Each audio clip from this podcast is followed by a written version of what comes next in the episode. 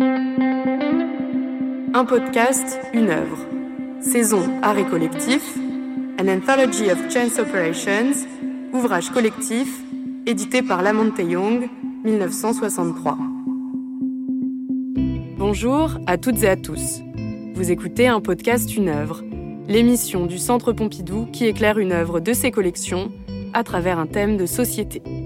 Aujourd'hui, le collectif d'artistes, avec une œuvre qui regroupe pour la première fois certains membres du réseau d'artistes Fluxus, une œuvre qui prend la forme d'une anthologie.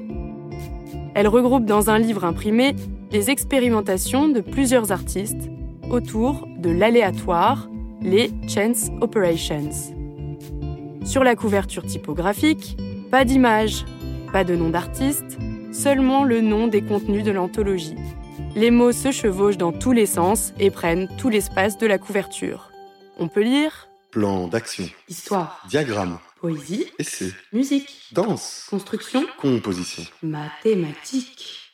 À l'intérieur du livre, le nom des artistes apparaît. George Klaus Bremer, Joseph Brown, Bird, John David Cage, Denneger, Walter Henry De Maria, Flint, Yoko Dick Ono, Higgins, Toshi Terry Jennings Dennis, Ding Dong, Ray Johnson, Jackson Richard McField, Robert Simon Morris, Nam Terry Riley, James Roth, Waring Emmett Williams, Chris Ian Wolf, Lamonte Young. Georges Maciunas.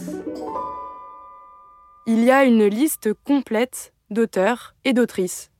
Et en plus de signer l'anthologie collectivement, ces artistes choisissent le support du livre. Contrairement à un tableau, ce livre n'est pas unique et il ne respecte aucune règle. Il n'y a pas de sommaire, pas de début ou de fin. Le livre est organisé de manière aléatoire. Comme la couverture, il peut se lire dans tous les sens et la lecture crée alors des effets de surprise. Elle est peut-être elle-même un geste créatif.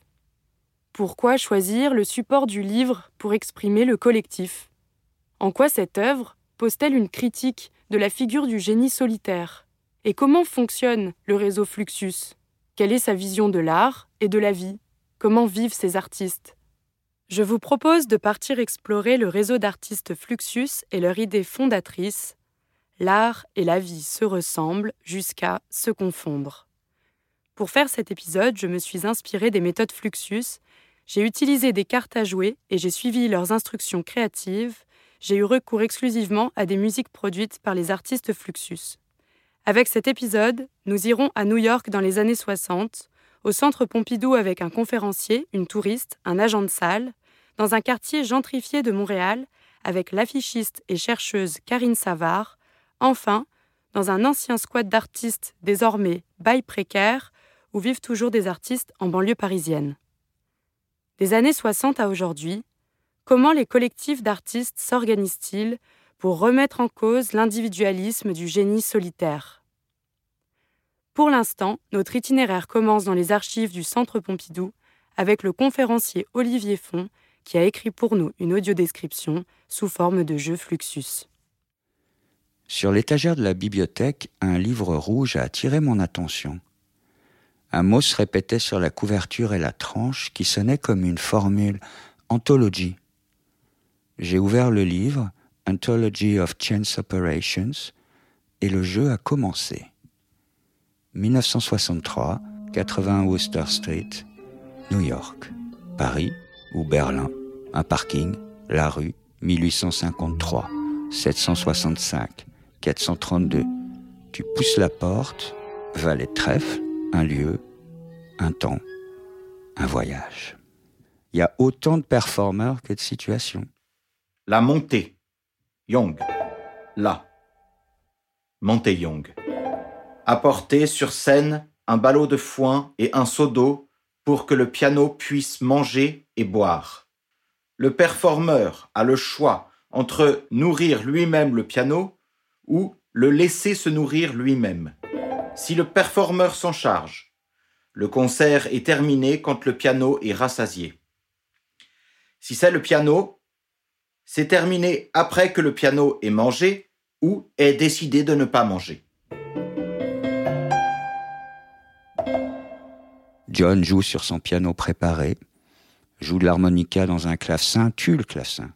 Il y a une pièce pour l'amour, une pièce pour le rêve, une pièce pour le hasard. Ouvre la fenêtre. Pause. Allume les phares, klaxonne, fais frombir le moteur, baisse la fenêtre. Silence. Et puis on a continué à jouer. Beaux-arts. Bazar. Bazar. Bizarre. Allumer et éteindre la lumière est une tâche naturelle et tu peux danser en marchant. Toutes les émotions sont possibles, même celles qui sont ennuyeuses. Joker, arrêtez la performance. J'ai refermé le livre, An Anthology of Chance Operations,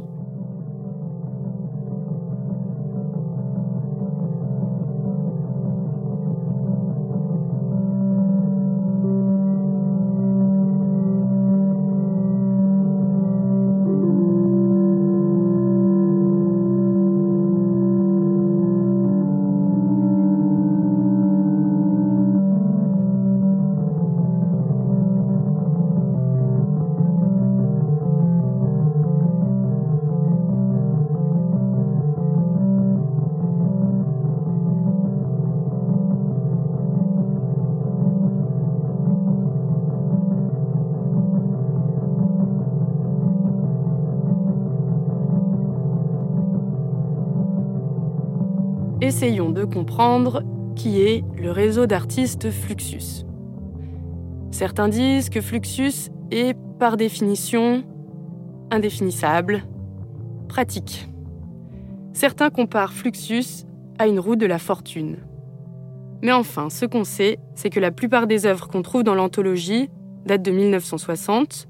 Un groupe d'artistes qui fera partie de Fluxus est réuni dans cette anthologie à l'invitation de Lamonte Young, qui est un musicien américain minimaliste. Il invite plusieurs artistes et amis à venir faire des contributions autour de l'idée de Chance Operations, une formule empruntée au musicien John Cage. Ce n'est pas un hasard parce qu'en fait, beaucoup des artistes qu'on retrouve dans cette anthologie se sont rencontrés dans les cours de composition expérimentale de John Cage à la New School of Social Research de New York. John Cage travaille autour de l'aléatoire, du concret, de la suppression de la subjectivité et renverse l'idée de ce qu'est un musicien. Donc par exemple, il crée une pièce de musique complètement silencieuse. Sur scène, un pianiste tourne les pages d'une partition sans jamais jouer une note, ce qui va forcer les personnes de la salle à l'exaspération, mais aussi à écouter le silence et les bruits autour d'eux potentiellement. Avec cette pièce, le but de John Cage, ce n'est pas seulement la provocation, c'est surtout de contraindre les spectateurs et spectatrices à écouter les bruits autour d'eux, à porter attention au flux inattendu de la vie. Pour John Cage, la musique est bien plus vaste que l'harmonie et les notes de musique. Tous les sons concrets qu'on entend dans le quotidien font aussi partie de la musique, tous les objets créent du son. Toujours avec cette même idée en tête, il met au point ce qu'il appelle le piano préparé, ce qui consiste à venir coincer des objets du quotidien entre les cordes du piano. Des clous, du coton, des crayons de bois, tout ce qu'on veut. Pendant le concert, les objets se déplacent et créent des sons inattendus que l'artiste ne peut pas contrôler. Le hasard participe, au même titre que l'artiste, à la création de l'œuvre. Je vous propose d'écouter un extrait de piano préparé.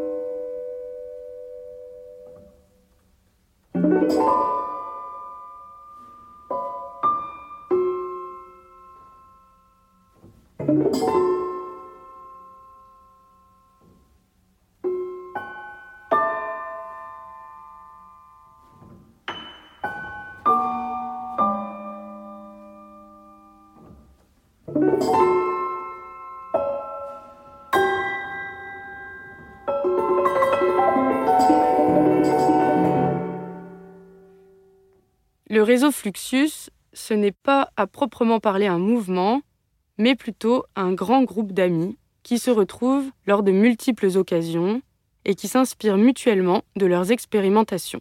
Selon les affinités personnelles, les artistes organisent des festivals de films, des concerts. On monte ensemble sur scène. Le concert est terminé quand on a tous ensemble démoli le piano. On va à la chasse aux champignons avec John Cage. On participe à des soirées performances comme au loft de Yoko Ono, où la Monte Young compte les haricots qu'il met dans un sac. C'est passionnant. Une après-midi, on se retrouve pour applaudir ensemble les voitures qui passent dans la rue. Quel fabuleux spectacle. L'anthologie traduit bien l'humour, le fourmillement et l'excitation collective de la scène artistique new-yorkaise au début des années 60. Il y a une explosion de créativité, les idées circulent très vite. C'est aussi l'émergence de nouvelles formes pluridisciplinaires qui viennent renverser les anciennes, comme la performance alors naissante ou l'art vidéo avec Nam June qu'on retrouve dans l'anthologie, qui fait de l'art avec des télévisions. Et donc Fluxus et l'anthologie vont mettre de l'avant que l'art et la vie sont plus ou moins la même chose, que tout le monde peut être artiste, qu'on peut faire de l'art avec tout. Fluxus, ce n'est pas un mouvement, c'est avant tout un état d'esprit, une attitude face à l'art et face à la vie.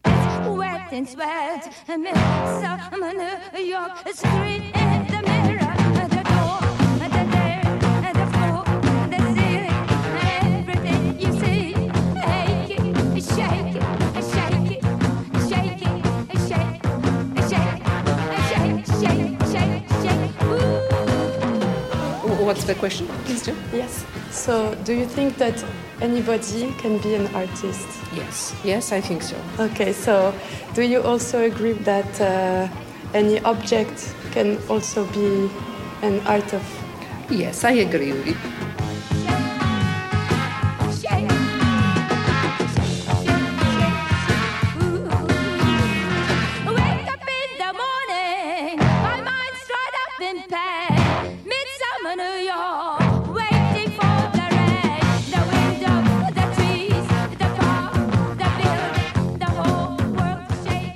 Je feuillette l'anthologie, je me demande pourquoi ce collectif d'artistes a choisi le support du livre, pourquoi est-ce que le livre est à même d'exprimer la nature de leur collectif. Au début des années 60, on voit aussi l'émergence du livre d'artiste et un recours de plus en plus fréquent à ce médium. Le livre d'artiste et le livre ont plusieurs avantages. Il sert d'espace alternatif pour l'art, c'est-à-dire qu'il permet d'éviter les intermédiaires et de faire éclater les valeurs traditionnelles des beaux-arts, soit l'idée qu'une œuvre d'art est unique et qu'elle est rare. Il permet aussi de venir critiquer la primauté du visuel au profit de formes plutôt conceptuelles, textuelles et performatives, qui sont par excellence les formes fluxus. Une autre chose qui est intéressante à noter, c'est que l'anthologie est auto-publiée. C'est Georges Massiounas qui fait le graphisme de l'œuvre et qui est le fédérateur de Fluxus qui paie pour son impression. Et c'est d'ailleurs pour ça qu'elle va mettre trois ans à être publiée, le temps de trouver les fonds nécessaires. Donc le choix du livre n'est pas anodin. Il est partie prenante d'un vaste programme de redéfinition des critères esthétiques de l'art et de ses usages. En un certain sens, le livre vient donner corps à une sorte d'utopie, à l'idée contre-culturelle du do-it-yourself, du faire soi-même, sans passer par des professionnels ou des institutions. À un niveau collectif, tout le monde peut être artiste et diffuser son travail. Ce qui ne veut pas forcément dire que tout le monde devrait faire de l'art, mais que tout le monde a en soi cette capacité et que tout le monde peut entretenir un rapport de créativité avec la vie plutôt que d'être des spectatrices ou des consommateurs passifs. Tu penses aussi que tout le monde peut être artiste? Ah, Est-ce que tout le monde peut l'être? Bah potentiellement oui. Ouais. Mais tout le monde, oui. Potentiellement tout le monde peut l'être. Après, est-ce que tout le monde euh, veut l'être? Ça m'étonnerait. Cher Lamonté, alors tu penses qu'il n'y a pas assez de nouvelles choses à faire? Ouin, ouin, non, je sais pas. As-tu entendu l'histoire des alchimistes? Ils sont morts quand les gens ont découvert qu'ils étaient des bons à rien. Espèce de petit pervers. Tu t'en tapes L'art est un paix, et vice-versa, bien sûr. J'ai demandé à plusieurs de mes amis de me donner des conseils concernant ta proposition. Essayez de ne pas essayer. Dieu s'est confié à moi l'autre jour, il m'a dit Mec, rien ne se passe. Envoie de l'argent. Cette lettre est beaucoup trop drôle pour ce monde. T'as raison. Fuck tout. Là, on vient d'entendre une lettre que l'on trouve dans l'anthologie qui est adressée à l'éditeur du recueil, La Young. Une manière drôle de faire passer l'idée d'anti-art ou d'anti-professionnalisme cher à Fluxus. Mais aussi, Fluxus qui se revendique anti-professionnel dans le manifesto de Georges Massiunas en 1963, va aussi devenir au fil des années une sorte de marque de fabrique qui se décline. Les Flux Kits, les Flux Box, les Flux House, les Flux Gatherings. Donc, j'aimerais maintenant qu'on s'intéresse à la production des œuvres de Fluxus, à leur rapport collectif à l'argent et à l'organisation collective. On nous fait sentir que pour faire partie de notre société, il faut trouver sa place dans le décor. Chacun se charge de faire les choses aussi vite que possible et de trouver une manière de les vendre. Employer des psychologues, des promoteurs, des statisticiens, faire de la publicité, distribuer, faire ruisseler les produits sur le monde. Il y a un marché pour tout. Et alors nous avons trop d'œuvres d'art, trop de concerts, trop de disques, trop d'émissions de radio, comme nous avons trop de pommes de terre, de journaux, de touristes. Par conséquent, les choses ont une faible valeur et ne sont jamais faites pour durer. John Cage a dit que les compositeurs sont comme des princes, qui offrent des cadeaux inestimables à l'humanité sans rien espérer en retour. Puisque le contenu est au-delà du prix, c'est insensé d'accorder ne serait-ce que quelques pensées à l'idée de collecter de misérables piécettes en guise de rémunération. Il faut mieux chercher une autre manière de se nourrir, des moyens véritablement efficaces. Dans cet essai qu'on vient d'entendre, qui est publié dans l'anthologie, on peut voir une certaine ambivalence face à la valeur de l'œuvre d'art. À la fois, les œuvres deviennent des produits de consommation comme les autres, l'art et la vie se mélangent, un livre d'artiste et des patates sont tous les deux vendus en grande quantité, mais aussi la question de la rémunération des artistes se pose. Donc pour essayer d'y voir un peu plus clair, je vous propose de nous intéresser à la figure de Georges Massiunas. En même temps que l'anthologie est publiée, en 1963, il va placarder un manifeste Fluxus. C'est un manifeste qui ressemble à un collage de citations autour du mot Fluxus et qui connecte des idées radicales qui fermentent à cette époque dans la scène artistique de New York. Il annonce un programme radical, révolutionnaire, à la fois artistique et politique. Il s'oppose à la professionnalisation des artistes, à l'idée qu'un artiste gagne beaucoup d'argent grâce à la vente d'œuvres uniques et rares. Il s'oppose à l'idée de l'artiste comme génie solitaire et singulier, il s'oppose à l'art pour l'art. Ce manifeste aboutit aussi à une conception nihiliste, parce que Fluxus doit servir à montrer que l'art et les professionnels de l'art ne servent à rien, donc que les artistes doivent disparaître. Et c'est intéressant parce qu'au fil des années, Georges Massiunas va de plus en plus lui-même se détourner de la pratique artistique pour se consacrer à des projets collectifs pour les artistes. Voilà une anecdote de John Hendricks qui l'a connu, qui permet un peu mieux de se représenter les projets Fluxus de Massiunas. Massiunas a mis au point un plan pour vivre sur une île Fluxus. Il a même envisagé une compagnie d'avions Fluxus, avec Joe Jones comme pilote. Je pense que ce dernier ne savait même pas comment conduire une voiture mais je suppose qu'il prévoyait de prendre des cours. Concernant l'île Fluxus, les choses ne se sont pas vraiment concrétisées. Il y a eu une visite de l'île, brève et relativement désastreuse, avec plusieurs artistes et amis de Fluxus qui ont été lâchés sur l'île en bateau. Ils ont eu des insolations et se sont endormis sous un arbre, sans moyen de quitter l'île avant que le bateau ne revienne. La manière qu'avait Massiunas de penser et d'organiser de nombreuses informations pour véhiculer sa vision du mouvement Fluxus lui a permis d'organiser des concerts Fluxus, des anthologies Fluxus, des livres Fluxus, des statistiques sur le génocide, des coopératives de logement Fluxus, pour en nommer seulement certaines, et tout ça avant l'arrivée de l'ordinateur.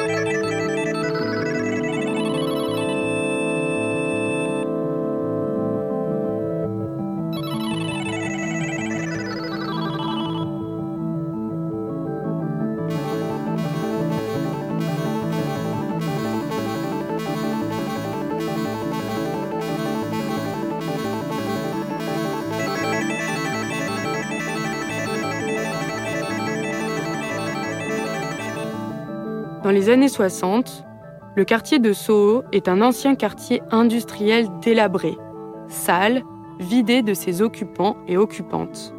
Entre 66 et 75, Massunas va créer 15 coopératives dans ce quartier. Ce sont les Flux House, soit des immeubles rachetés et gérés collectivement par des artistes. Ces bâtiments sont souvent d'anciens bâtiments industriels. Son but est d'offrir un lieu de vie et des espaces de travail totalement libres aux artistes. Sur une image d'archive, on peut voir la Flux House du 80 Worcester Street qu'avait évoqué Olivier dans son audio description. Au rez-de-chaussée, on voit des canapés où sont assis John Lennon, Yoko Ono et d'autres amis à côté d'une plante verte. Au même étage, si on continue d'avancer dans la Flux House, il y a une cinémathèque conçue et gérée avec le cinéaste expérimental Jonas Mekas, un lieu ouvert au public. En 1974, un mandat d'arrêt est émis à l'encontre de Massunas. Il adopte une réaction caractéristique. Il se fabrique une panoplie de déguisements pour pouvoir sortir dans la rue, continue de créer de nouvelles coopératives toujours sans demander d'autorisation, et appelle ces déguisements Kid Fluxus pour le ministère. En se promenant dans les rues de New York sur Google Maps, je découvre qu'au 80 Worcester Street, on trouve désormais une boutique d'habits de luxe.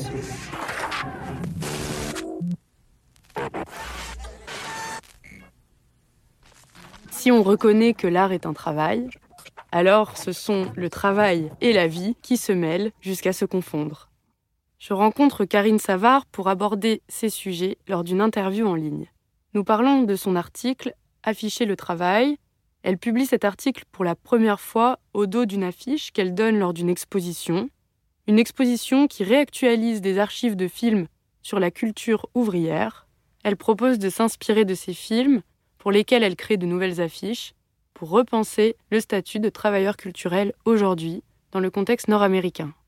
Le collectif ne peut peut-être plus prendre la même forme que celui de Fluxus à Montréal, dans le quartier du Myland, c'est une situation similaire qui se produit euh, comme à New York, où, euh, sans le vouloir, les travailleurs culturels euh, sont devenus eux-mêmes acteurs d'embourgeoisement dans un quartier qui ont contribué à dynamiser, mais auquel ils parviennent même plus, ou du moins difficilement, à avoir accès.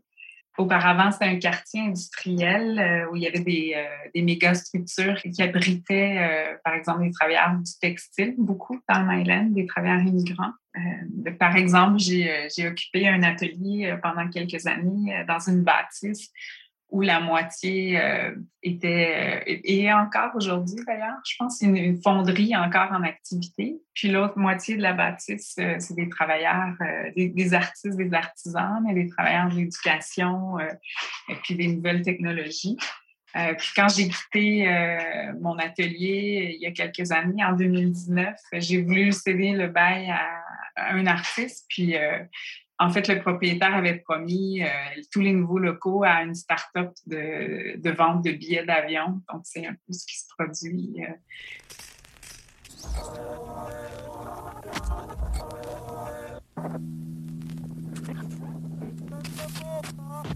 Euh, en fait, je préfère utiliser le terme travailleur de l'industrie culturelle plutôt qu'artiste parce qu'on a souvent une vision romantique de l'artiste. Euh, on pense souvent euh, que le mode normal d'exercice de la création, euh, c'est celui de la vocation, donc un engagement sans limite dans, son activité. on pense que l'artiste tire un sentiment d'accomplissement en s'identifiant personnellement à son occupation, ce qui est vrai.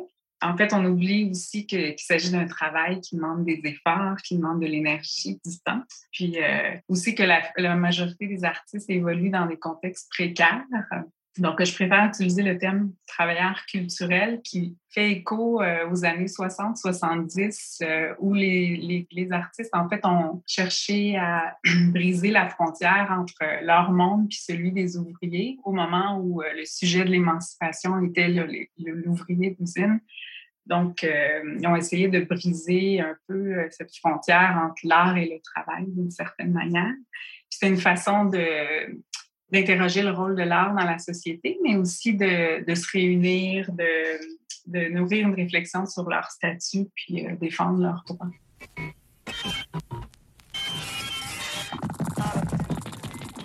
Quand je dis nous sommes sortis des usines, mais le travail ne nous quitte plus, le nous, en fait, c'est pour moi, c'est les travailleurs de l'industrie culturelle, mais aussi euh, les travailleurs des, des nouvelles, euh, des nouveaux espaces plus créatifs, disons, des nouvelles technologies qui euh, bien souvent sont, sont, plus enfermés dans un même lieu, l'usine avec un horaire fixe, mais euh, dispose d'horaires flexibles. Euh, mais en fait, ce mélange des sphères privées et professionnelles contribue à un flux de travail constant.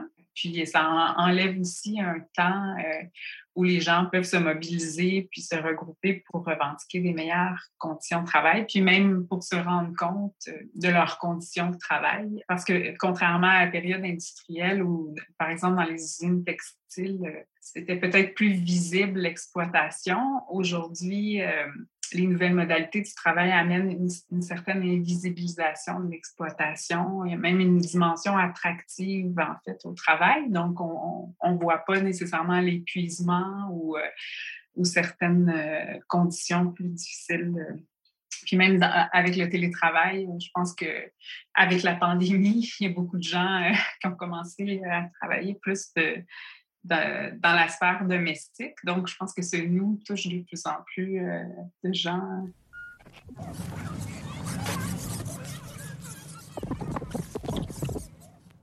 Et en fait, euh, plus parler de classe ouvrière aujourd'hui, mais je pense qu'on peut quand même s'inspirer de la culture ouvrière. Donc, dans ses valeurs de solidarité, d'association, euh, une volonté aussi de préserver des savoir-faire.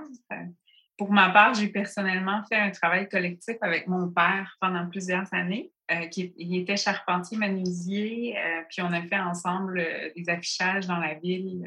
j'ai pris des photos de ses mains de travailleurs avec des outils. Donc, je, me suis intéressée à ses savoir-faire. En même temps, je lui ai partagé, moi, mes connaissances liées à mon métier. Puis, c'était dans un rapport, en fait, désintéressé, un rapport humain. Donc, c'était pour moi une façon de porter une réflexion sur le travail. Euh, puis je pense aussi, pour pouvoir se mobiliser collectivement, ça prend du temps, de l'espace. Puis euh, c'est quelque chose qu'on a de moins en moins aujourd'hui, mais ça prend aussi des lieux. Donc je pense que c'est important de, de penser aux lieux où on peut se rassembler, où on peut se rencontrer. Il y a beaucoup de, de cafés d'espaces de coworking euh, qui se développent. Euh, mais ces espaces-là, souvent, euh, c'est des lieux de passage, donc ce n'est pas nécessairement des lieux qu'on occupe collectivement. Euh, donc, je pense qu'il y a une nécessité de travailler avec les institutions pour pérenniser, en fait, certains lieux, comme il y a des, des regroupements d'artistes, mais aussi non seulement pour les ateliers, mais aussi pour les habitations dans des quartiers qui se gentrifient avec la spéculation immobilière.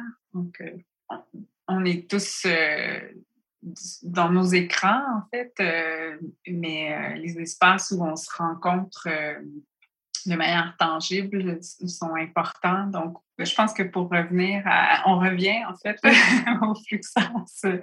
Ben, au Québec, à Montréal, il y a beaucoup de coopératives ben, d'artistes et d'habitation aussi. C'est quelque chose qui, qui s'est développé euh, depuis plusieurs années. Puis euh, je, pense que c'est pas nécessairement simple, en effet. comme j'ai des amis qui ont, euh, formé un coopération artiste, qui ont un collectif d'artistes, mais ils ont développé une coopérative d'habitation. Puis, mais ils se sont retrouvés justement un peu excentrés ils sont pas dans le quartier où ils ont vécu pendant plusieurs années, donc ils sont un peu plus loin. Souvent, il y a un, quartier qui va se développer avec des condos, euh, des gros projets immobiliers, puis on va garder certaines parties pour des logements sociaux. Donc, ils se sont un peu retrouvés mis dans, dans ce projet-là. Donc, c'est pas parfait non plus, je pense, mais, euh, mais en effet, l'idée de, de s'organiser en coopérative euh, fonctionne, je pense.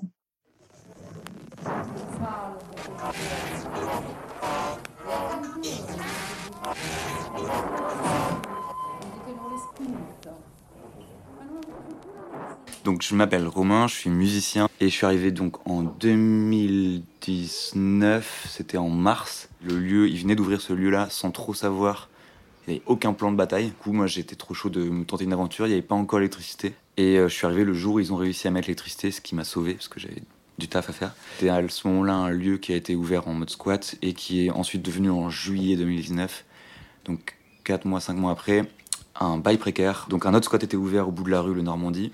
On est allé faire un barbecue chez eux et en fait, un des mecs de l'assaut qui était là était l'ami d'enfance de notre propriétaire. Et c'est ça qui nous a permis de rentrer en lien avec lui parce que sinon lui était terrifié des squatteurs. Et du coup, lui a pu nous écouter et on a trouvé un terrain d'entente pour un loyer sans taxe foncière à 3000 euros par mois. Et ici, on a 650 mètres carrés. Donc je trouve ça beaucoup plus cohérent quand on, en fait, on a commencé à trouver un, payer un loyer. Ça nous a poussé du coup à trouver des personnes cohérentes pour chaque espace. Donc c'était que des réseaux d'amis, d'amis, d'amis. Beaucoup de gens, vu que le noyau est Beaux-Arts, Sergi, ça a beaucoup gravité autour de ça. Quand on arrive dans le lieu, on a une entrée assez grande parce que c'était un, bâtiment de composants électroniques, donc c'était un bâtiment industriel. Donc on arrive par une grande entrée qui, au bout de cette entrée, amène à la cour où il y a au fond de cette cour notre l'atelier bois métal où il y a trois personnes dedans. Quand on arrive ensuite, on a une grande salle donc qui est la salle sur demande, plus quelques ateliers individuels en bas. Puis ensuite on monte dans les étages et là c'est les parties bureaux qui sont devenues des chambres et un espace de bureau partagé qu'on appelle le dojo où là il y a des pratiques qui vont d'architecte à dessinateur. Il y a beaucoup de gens qui avaient fait Strasbourg aussi en illustration. L'enjeu de, de politisation et d'organisation collective dans le milieu de l'art, c'est primordial. Et j'ai l'impression qu'à l'heure actuelle, dans les, toutes les dynamiques de squat, ce que je trouve positif, c'est que y a, on, on, on, on confronte enfin l'enjeu que pour avoir un acte résistant, euh, un, un, un, de l'art résistant, il faut aussi que l'art soit indépendant.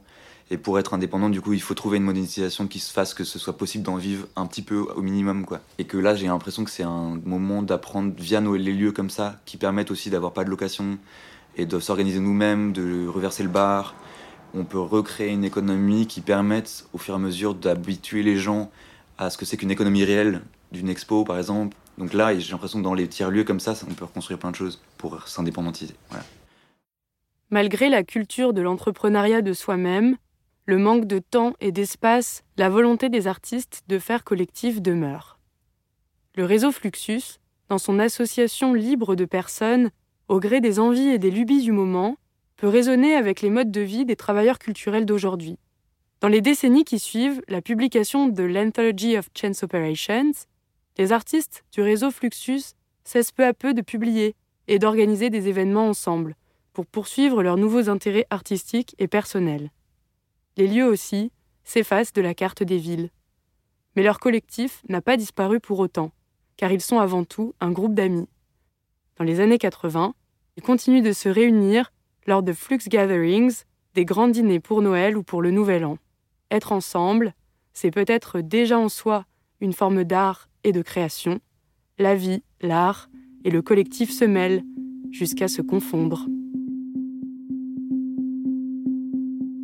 Merci à toutes et à tous d'avoir écouté cet épisode de l'émission Un podcast, une œuvre du Centre Pompidou. Écriture et réalisation, Julie Micheron. Production, Clara Gouraud. Montage, Léo Chardron. Mixage, Yvan Gariel. Habillage musical, Nawel Ben Krayem et Nassim Kouti. Avec la précieuse participation de Karine Savard, Olivier Font, Gabriel Acrement, Maya Foucault et Vincent Micheron. À bientôt! Pour un nouvel épisode de la saison Arrêt Collectif.